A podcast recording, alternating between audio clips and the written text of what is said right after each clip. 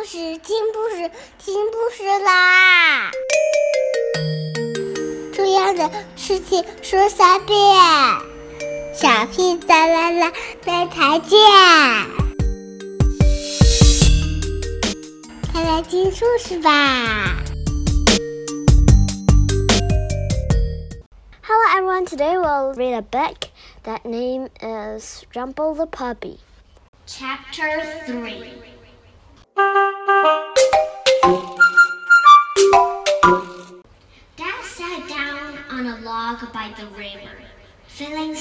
for Dan. Jumble would have to go.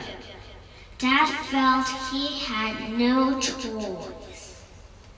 Dan will get used to the idea eventually, thought Dad.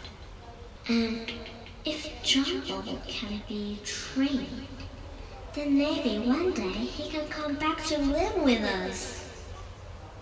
Dad threw a stick into the swirling river and watched it being tossed and flipped by the fast flowing water. Meanwhile, Dad sat down under the giant oak, hugging Jumble. I won't ever let them take you away, he told the dog. Jumble winked sadly and licked the tears from Dan's unhappy face. I'll say that you'll promise never to break anything again, said Dan, and Jumble barked in agreement. I'll say that from now on, You'll stay in my room all the time. And if you break anything of mine, I won't mind, said Dan. Jumble put his head on one side, as if he was listening very carefully. Dan was cheering up. As soon as Jumble saw a smile on Dan's face, he leaped round and started searching for treasure. Right, Jumble, said Dan. I bet we'll find some real treasure today.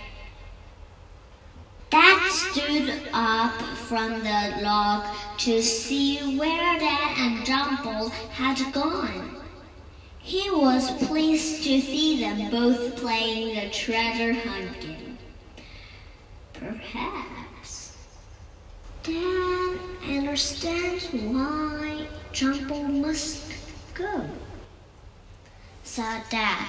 And maybe hmm, we could get him a present of some sort to make up for not having the dog.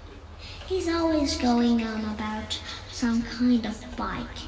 Yes, that's it. We'll get him a bike and he'll soon forget about Jumble.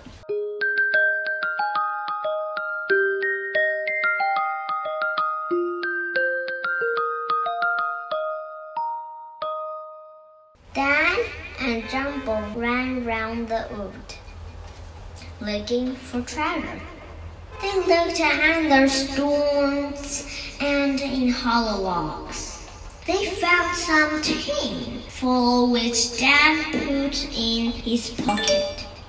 But they didn't find a single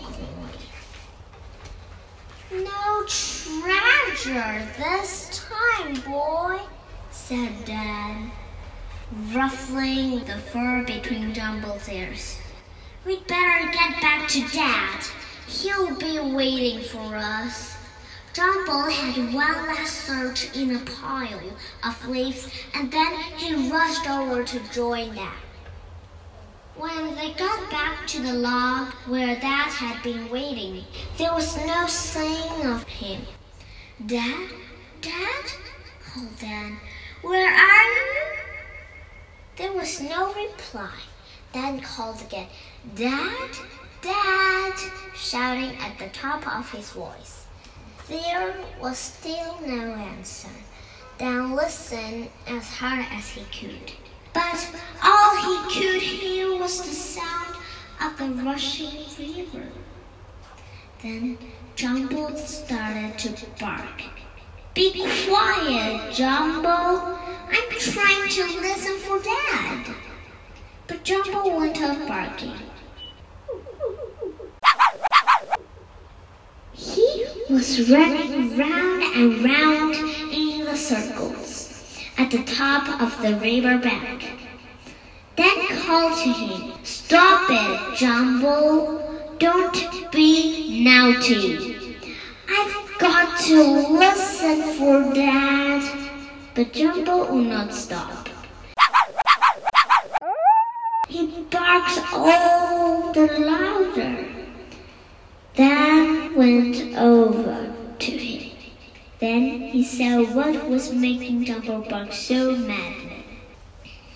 At the bottom of the river bank, beside the flowing water, was Dad. Dad, what are you doing down there? asked Dan. I thought you always told us it was dangerous to go near the river. Get some help, Dad, called Dad. I've hurt my ankle and I can't move. Don't worry, Dad, he called. I'll go and tell Mom. I'll be as quick as I can. Come on, Jumble. We've got to get help. Dan began to run in the direction of the house.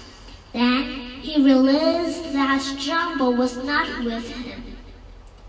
He turned round to see Jumble sitting at the top of the riverbank.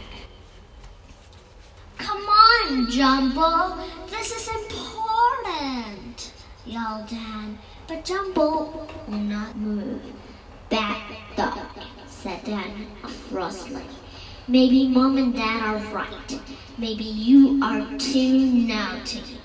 With that, Dan turned away and ran off to his house. Okay, today this Jumble the puppy the story is done. Goodbye, have a good dream.